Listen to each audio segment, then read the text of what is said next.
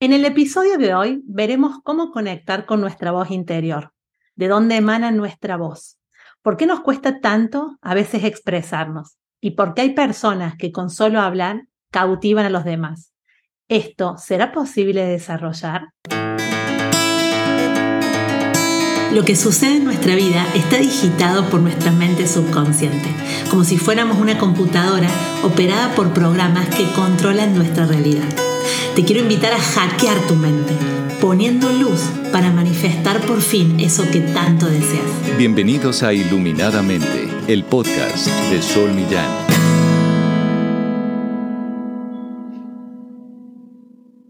Buenas, buenas, estamos en un nuevo episodio de Iluminadamente y hoy vamos a hablar de las voces del alma. Y como es un tema tan profundo, eh, decidí invitarlo, no solo porque lo adoro y es un gran amigo mío, sino porque admiro su trabajo, y él es Ariel Goldberg. Hola Ariel, ¿cómo estás? Hola Sol, ¿cómo estás? Qué linda invitación, muchas gracias. Y se me olvidó presentarte como corresponde. Ariel es un gran comunicador, es periodista, es escritor, es conferencista, es speaker de TEDx varias veces. Y bueno, y tiene un libro alucinante que es Oratoria Consciente y Las Voces del Alma es lo que se está dedicando especialmente este último año. Para lo cual, Ari, te voy a hacer una pregunta para que todos los que nos están escuchando puedan realmente introducirse en lo que queremos conversar. ¿Qué es para vos la voz del alma o las voces? Bien, voy con una versión por ahí un poquito más reducida porque me, me lleva a muchos lugares.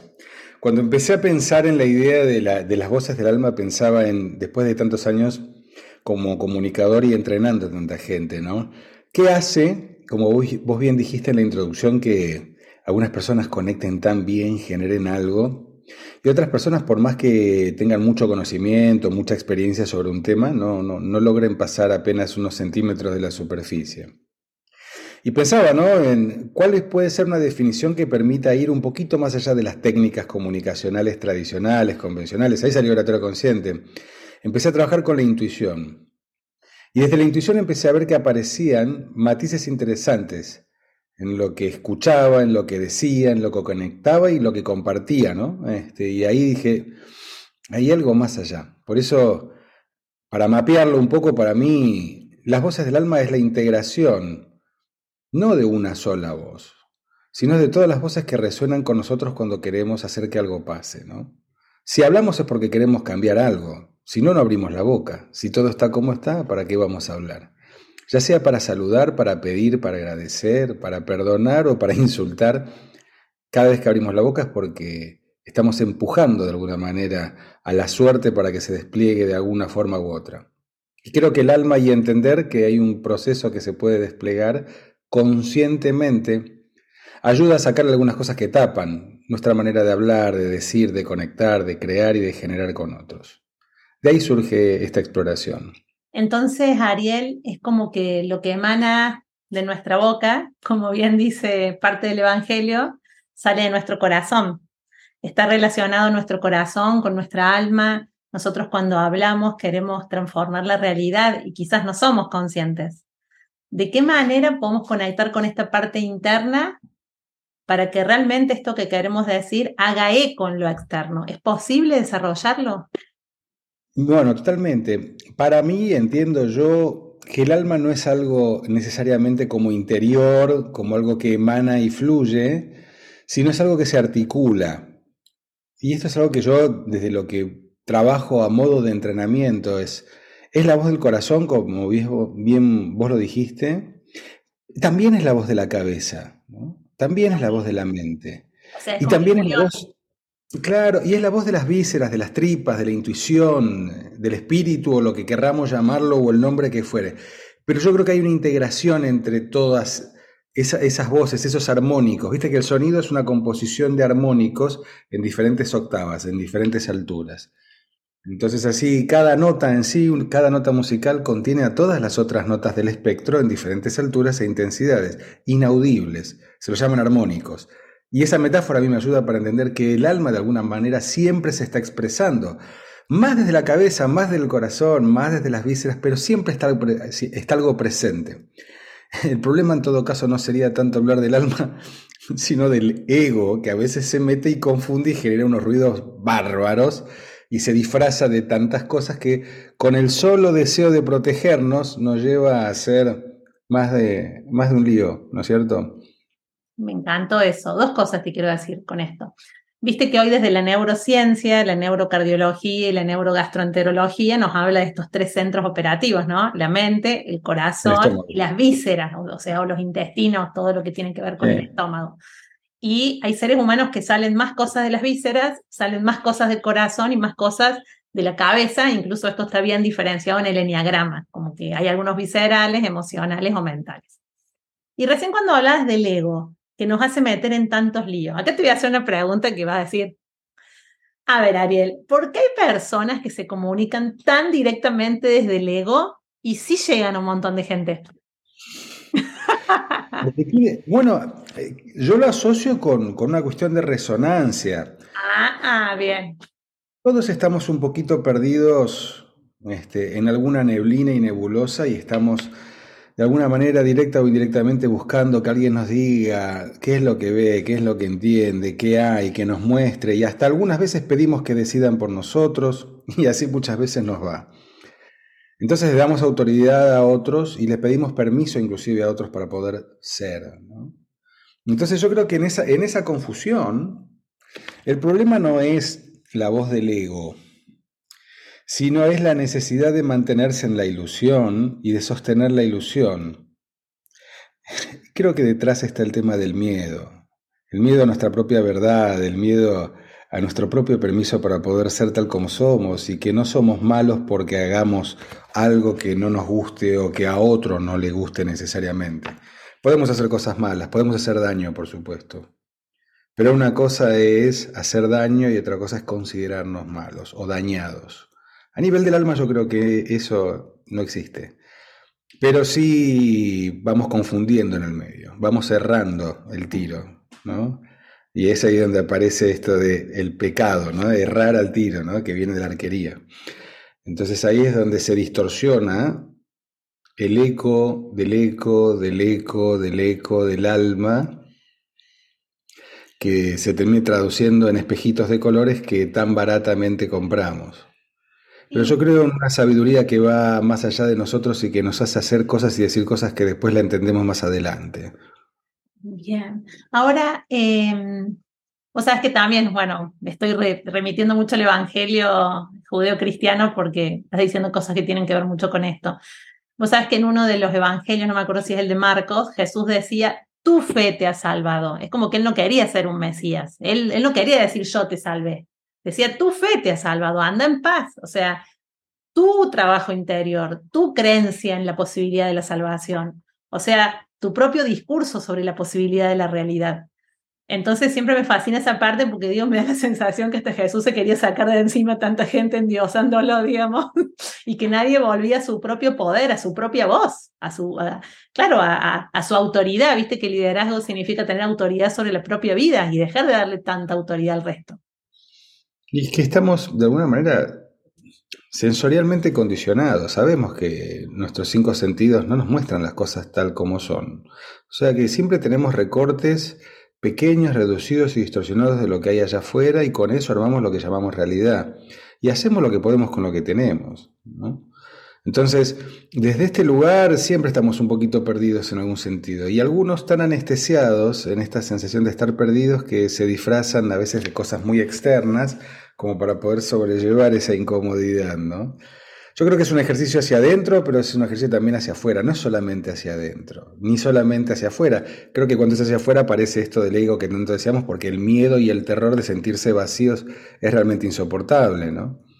Entonces, el trabajar hacia adentro es poder llenarnos un poco de nosotros y eso nos da un cierto discernimiento para saber a quién darle autoridad sobre lo que nos dice, sobre lo que nos muestra, sobre lo que nos marca, ¿no? O lo que nos propone inclusive.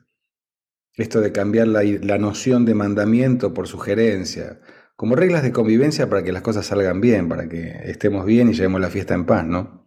Me encantó esto de, dudar de nuestros cinco sentidos, sabiendo que es obvio, o quizás nada es tan obvio, pero que es es importante que no nos están mostrando la realidad, sino que están sesgados por, nuestra, por, por nuestros anteojos de la realidad y que están haciendo que proyectemos constantemente. Por un lado eso, y por el otro, ¿qué es la intuición? ¿Cómo se hace para desarrollar la intuición? Bien. La intuición, yo, yo me conecto con la idea de que la intuición es esa primera vocecita, es esa primera impresión que nos surge de manera instantánea. Después le metemos la reflexión, tal, cierta reflexión o cierta cabeza. A veces nosotros intuimos algo que puede venir por muchos lados y hay muchas explicaciones inclusive sobre lo que es la intuición, si es una voz de conocimiento proveniente del inconsciente y de la propia estructura o es la catalización de algún fenómeno externo anticipado y así podemos hablar largo y tendido sobre diferentes definiciones, todas relevantes y posibles con sus respectivos fundamentos. Pero de todas ellas, a mí me cuadra la imagen de decir, prestar atención a tu primera voz. Eh, eh, eh, y trabajar la intuición, creo yo que es eso. ¿Viste cuando decimos yo sabía? Esa, es la intuición. No hay que ser iluminado, o, de alguna manera todos somos en alguna medida iluminados, pero a veces también produce un poco de miedo sentirnos así, por lo cual a veces elegimos ponernos a la sombra, porque el miedo nos pone a la sombra y a nuestra propia sombra, o a la sombra de un tercero, que nos da un poco de seguridad eh, y es ahí en donde la intuición se va perdiendo, pero yo no creo que sea algo que se despliega, sino creo que es algo que, está siempre presente. Creo que, es, tiene que ver con la confianza, con la serenidad, con, este, con la presencia, ¿no? con el permiso. Y yo creo que es ahí en donde podemos tener es como subir el volumen de la radio. La canción que está sonando en la radio es siempre la misma. Depende de a qué volumen cada uno lo ponga en su respectivo auto, en sus auriculares, o en su teléfono. En estos momentos estamos atravesados por un montón de ondas sonoras de todas las emisoras de radio que están circulando alrededor. Obviamente no tenemos el instrumento tecnológico para estar escuchando radio desde la cabeza, por menos el día de hoy, pero sí tenemos dispositivos que tienen volumen para subir o bajar más. Ahí es donde creo yo donde está la, intuición, subir o bajar más el volumen de aquella radio que sintonizamos. Bien. Ariel, ¿y cómo, cómo, podemos hacer para desarrollar como ese carisma o esas voces que hagan que, realmente el resto nos escuchen? Bueno, trajiste ahí la palabra, ahí entró de costadito la palabra del carisma. ¿De dónde surge ese magnetismo que algunas personas tienen tan livianamente y que uno los escucha y decimos, qué fácil que le sale, cómo hace, como si fuera, viste, esta persona como que estuviera siempre en todos lados brillando, ¿no? Yo creo que el carisma está asociado, o lo que llamamos carisma está asociado con, con, con una cercanía hacia nosotros mismos, permitiéndonos ser como somos. Cuando no tenemos que estar demostrando necesariamente a otros, cuando nos ponemos en una actitud que tiene que ver con el servicio, con agregar algo de valor, buscar la utilidad para el otro, con estar atento y escuchar las señales de lo que al otro le va pasando. Y ahí es donde se activa esa intuición que te va diciendo por acá, por acá y te va susurrando al oído un poco el libreto de aquello que de alguna manera llega al otro, no por ponerse por arriba ni por ponerse por abajo, sino al lado, simplemente desde un acto de compartir. Yo creo que ahí es donde sale el carisma, de ahí sale la espontaneidad, de ahí sale la ocurrencia, inclusive hasta el humor mismo, porque el humor surge de un espacio y de un contexto de confianza. Nadie es gracioso en un contexto hostil. Entonces yo creo que para mí la, muestra más grande de, carisma es el humor, porque es poder mirar con tono de comedia aquellas cosas que tanta solemnidad le ponemos, y es una perspectiva más liviana de aquellas cosas que no podemos modificar, ¿no? Y es una forma de agradecer el poder estar vivos también, porque el humor nos divierte, nos alegra, nos, nos, aliviana el camino y nos relaja, ¿no? Eso, nos relaja. Estaba pensando el otro día, di una charla a un grupo, habrán sido 3.000, generalmente la, mayoría eran jóvenes, y empecé a hablar de neurociencia, epigenética, y entonces cuando estaba por explicar que quedaron todos helados, le dije, bueno, muchas gracias por venir, y la próxima vez les contaré de qué se trata. Y me estaba yendo y todos se quedaron así como, miren, nada, le digo, era, una broma. pero yo era para relajarme porque los veía como tan, como tan jóvenes, como, viste, chicos de 18, 19 años empezaron a morir de risa y ahí como que cayeron porque veían que me iba. Entonces, no fue que lo planifiqué, me salió en el momento porque yo estaba un poco nerviosa porque veía como que me miraban como, era como que no era un público fácil. Y ahí se prendieron todos, al final vinieron a conversar conmigo y todo, pero bueno, se me ocurrió a la mitad de la charla eso. Pero fue espontáneo, fue como que me salió del alma. Dije, yo acá meto una broma porque si no, no hay forma de seguir. Pareciera ser como acabas de decir que aquello que decimos que nos sale del alma es aquello que surge espontáneamente y sale bien. Sí, sí, sí, ahí está, la voz del alma. Aunque a veces nos sale del alma este, enojarnos con alguien y pegar un grito, ¿no? No, no, quiere decir con eh, eh, el amor tierno y cándido, sino es, nos sale bien porque nos surge en concordancia e incongruencia con quienes somos, con lo que estamos sintiendo, porque somos auténticos y no hablamos desde la verdad, sino desde nuestra verdad. Le salió del alma. Y pegó un grito, un alarido, decimos a veces. Y yo creo que las cosas cuando, para que salgan del alma tiene que haber un permiso, una autoridad, no tiene que haber un extremo o un exceso. Viste que a veces el exceso nos lleva a, sacar esa parte visceral. Pero no creo que sea necesario eso, aunque sí esa es una evidencia concreta. Podemos estar en el medio hablando de nuestra alma simplemente cuando nos damos permiso de ser como somos y no tratar de ser como otros más o creer que estamos mal o dañados. Podemos estar mal o dañados por muchas cosas, pero generalmente cuando estamos condicionados no tiene que ver con un daño. Ahora, Ari, ¿Ariel alguna vez le costó hablar en público? Porque yo siempre te digo que me encanta escucharte porque es como escuchar a un poeta. Vos sos como un poeta. Es como que haces poesía de no sé, de un, de un clavo. Porque yo con Ariel charlamos de la vida y le hablo de un clavo y me hace una poesía. Y yo digo, pero ¿cómo puede ser que en dos segundos haga una poesía? ¿Alguna vez Ariel no tuvo este don? Uh, ahí, ahí, cambiaste el, cambió el rótulo de la, de la carpeta. no, sé, no sé si es un don y no sé si, no sé si lo tengo, pero la primera pregunta es si alguna vez me costó, la respuesta es rotundamente, sí. Y de hecho me sigue costando en algunos espacios, algunos, inclusive no hace falta en público, en la intimidad misma, a veces me cuesta muchas veces decir cosas, decir lo que siento, inclusive no lo digo como yo quisiera y después me arrepiento. Em, yo creo que el, punto del camino en donde yo trabajo mucho, por supuesto, lo que yo comparto con otros es lo que yo a mí tanto me hubiera servido en su momento. O sea que vengo adelantado dos clases nomás, dos pasitos. Este, entonces te digo, mira, camine estos dos pasitos, fíjate. Eh, y a mí me ha costado mucho. De hecho, yo me hice locutor en su momento, este, porque estaba cansado de mi timidez, de la vergüenza. Me hice, y ya siendo locutor, trabajando profesionalmente, me decía, ¿cuándo van a dejar de temblar las piernas, la voz y todo eso? Y un día dejó de pasar eso. Los nervios, no sé si se van o se fueron en algún momento, pero sí me di cuenta, y esto es un poco lo que yo traigo, el problema no es los nervios, sino la, caída en el rendimiento. Viste que a veces los nervios nos lleva a rendir menos y nos sentimos torpes, nos, nos cuesta articular las cosas como quisiéramos, y el vernos en esa torpeza es, sumamente incómodo. Entonces por eso mucha gente se lo quiere sacar de encima u otros dicen esto no es para mí. Y para mí fue un proceso de caminar y el proceso, como yo creo que para cada cosa, es transitar la confianza. Cuando yo me rendí y dije, ok, es lo que hay, pero con lo que hay, este, puedo observar de que me gusta cómo sale, me, gusta lo que ocurre y tengo un, buen feedback de allá afuera, entonces me siento más cómodo, seguro y tranquilo. Este, después hay niveles de, de confianza, ¿no? Este, yo trabajo mucho con gente que a veces en el uno a uno dicen que están fantásticos, son profesionales o grandes ejecutivos, eh, que, que, fantástico en su ámbito íntimo, cercano, pero que un poquito más allá les cuesta, se les hace difícil, la sufren, la pasan mal. Eh, porque son formatos que hay que aprender a transitar.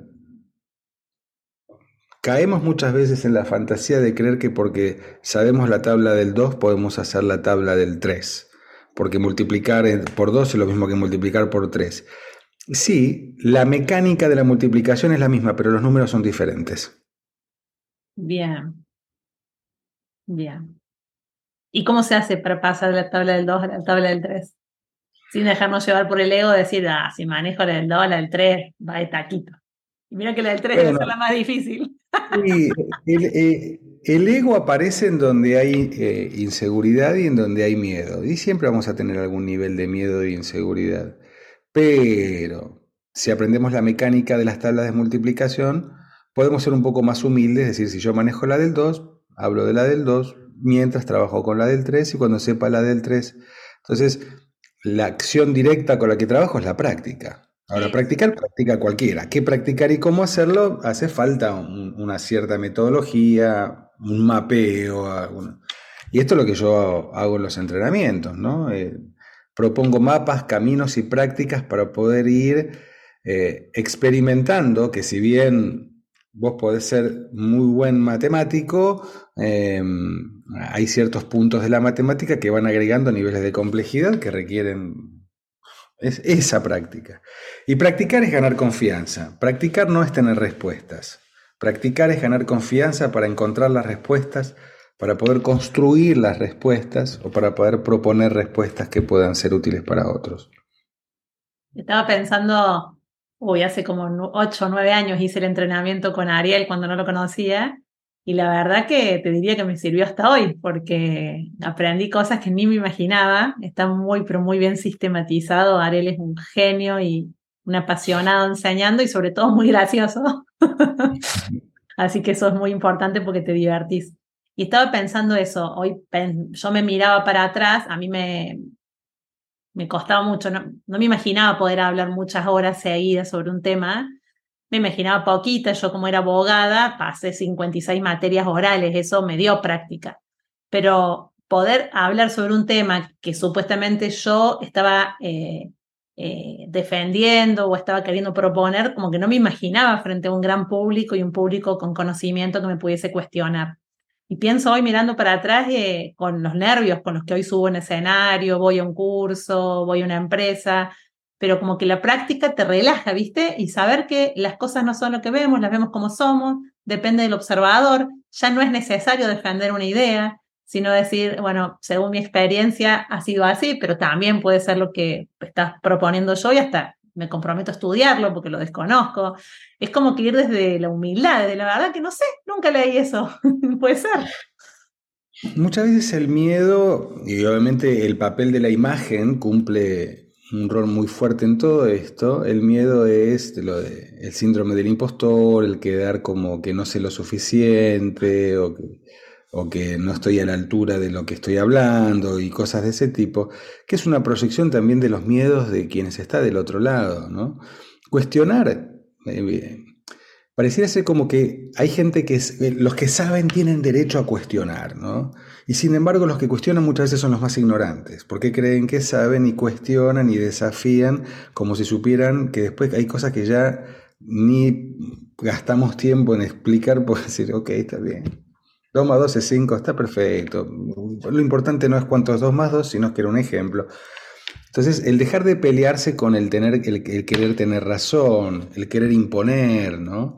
El querer verse bien. Esto de cambiar el imponer por proponer, ¿no? Este, y si alguien necesita tener razón y es feliz así, fantástico, aunque crea que sea feliz, porque en algún lugar no se sostiene tanto y termina siendo incómodo. Nosotros como facilitadores o como conferencistas, sabemos que lo que buscamos es como el, el mayor bien para la mayor cantidad de personas posibles para que les resulte útil ese tiempo y ese espacio, para que su inversión en tiempo, energía eh, y el honor de prestar orejas a lo que podamos compartir sea de valor. Pero no tenemos garantías de que eso ocurra.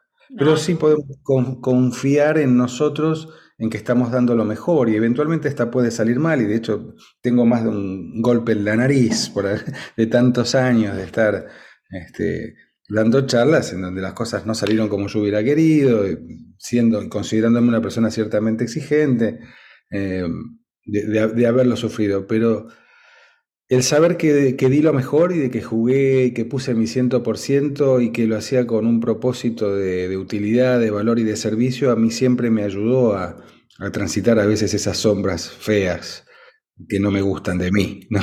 Pensaba el este otro día, eh, fui a dar una charla a un, a un lugar importante y el, y el, director del lugar, que, que, justo me lo presentan, me dice, ¿conocía este, este lugar? No, la verdad que no. Me dice, bueno, míralo bien porque quizás sea la última vez. Y a mí me estaban por contratar para todo el año acompañar a los directivos en una capacitación. Y le digo, sí, sí, lo voy a mirar. Pero imagínate cómo yo entré a dar la charla. es como que me metió miedo a propósito. Y yo me relajé, dije, bueno, cuando terminé la charla vino a darme la mano, me dice, la verdad me ha sorprendido, hasta me emocioné, la verdad que estás contratada, pero se ve que él me había contratado para que yo dé esa charla frente a este grupo grande para verme en acción antes de contratarme. Entonces, porque otros me recomendaban dentro del resto de los directores, pero él no me conocía, que era el que decidía. Pero cuando me dijo eso, yo dije, o sea, me está queriendo meter miedo, digo yo. Y dije, bueno, esto es algo del ego mío que tiene miedo. Y bueno, y él, que evidentemente me está queriendo intimidar y está todo bien, digo. Lo que tenga que salir va a salir porque aquí, que, como decías vos, hay que transitar la confianza, que sea lo que tenga que ser. Y salió re lindo, digamos. Pero, pero sí, es como que a veces eh, se te ponen estas situaciones en donde uno pone lo que pone y bueno, mientras estés con tu propósito alineado, lo que sale es lo que tiene que salir también. Vos dijiste, hay, una palabra que mencionaste recién, que es el tema de sentirnos intimidados, ¿no? Eso es algo que es muy común, es frecuente. Y hay gente que es especialmente intimidatoria, ¿no? Em, que por ahí necesita amplificar sus propios miedos para proyectarlos en otro, para ver, a ver cómo el otro responde y en función de eso saber si confía o no confía, ¿no? Es parte del juego, es parte de las reglas. Una cosa es que un otro intimide y otro es sentirnos intimidados, como bien vos dijiste. También es cierto que si salimos con algo en donde no nos sentimos con toda nuestra confianza, es fácil sentirnos apichonados, ¿no? Este, caemos en eso. Este, en un momento, en otro, con alguien acá, allá, hacia afuera o hacia adentro, en la intimidad o en la, la exposición. Em, Creo que el ejercicio es recordarnos. ¿no? Eh, eh, yo creo que el punto, cuando yo hablo de voces del alma, entiendo que es ponerle palabras al recuerdo de lo que tendemos a olvidar muy fácilmente. Porque nosotros vivimos adentro nuestro desde que nacemos hasta que morimos. Entonces, podemos proyectar afuera lo que querramos, pueden ser sombras, luces, demonios o ángeles, pero el recuerdo de que somos lo que somos y podemos dar lo mejor que tenemos y recordárnoslo nos hace caminar un poquito más tranquilos y poder también reconocernos en la mirada de otros, y, reconocer el reflejo de ese otro que también se está buscando a sí mismo. Entonces caminamos también de la mano y no vamos tan solitos ni tan miedosos por la vida. Bien, bien. Última pregunta para cerrar, Ari. Eh, esto que vos hablas de la fe en uno mismo, eh, es, ¿beneficia más, acompaña más la idea de, la fe en un, en un Dios o de una conexión interior con algo espiritual o no?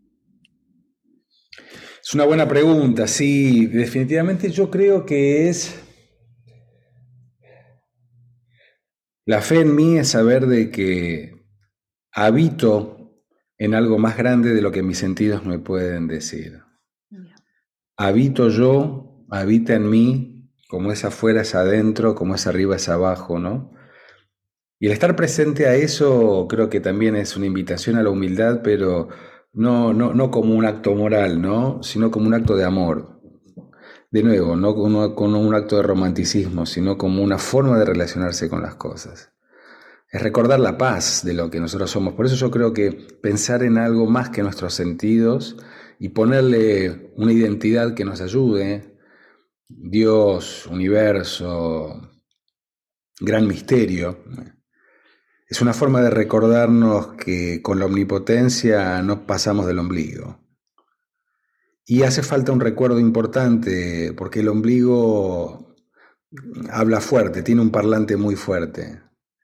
Entonces yo creo que el poder entregarnos a eso que ya somos, a eso que habitamos o nos habita, es ese acto de fe en donde nosotros podemos dar lo mejor que tenemos en un momento desde lo que somos, y nada más. Vos sabés que a mí me sirve mucho. Eh, hay momentos que estoy cansada o que estoy, o que pase quizás un mal día y tengo que pararme frente a un público y me rindo, me rindo ante, yo le llamo Dios y digo, bueno, Dios, hacete cargo porque yo hoy te doy mi 100, pero mi 100 no es mi 100 de ayer porque hoy estoy en un estado distinto y pasan cosas misteriosas y maravillosas. El 100 que acabas de mencionar no es un 100 absoluto ni concreto. El 100 es una, es una medida de lo que está disponible en un momento dado.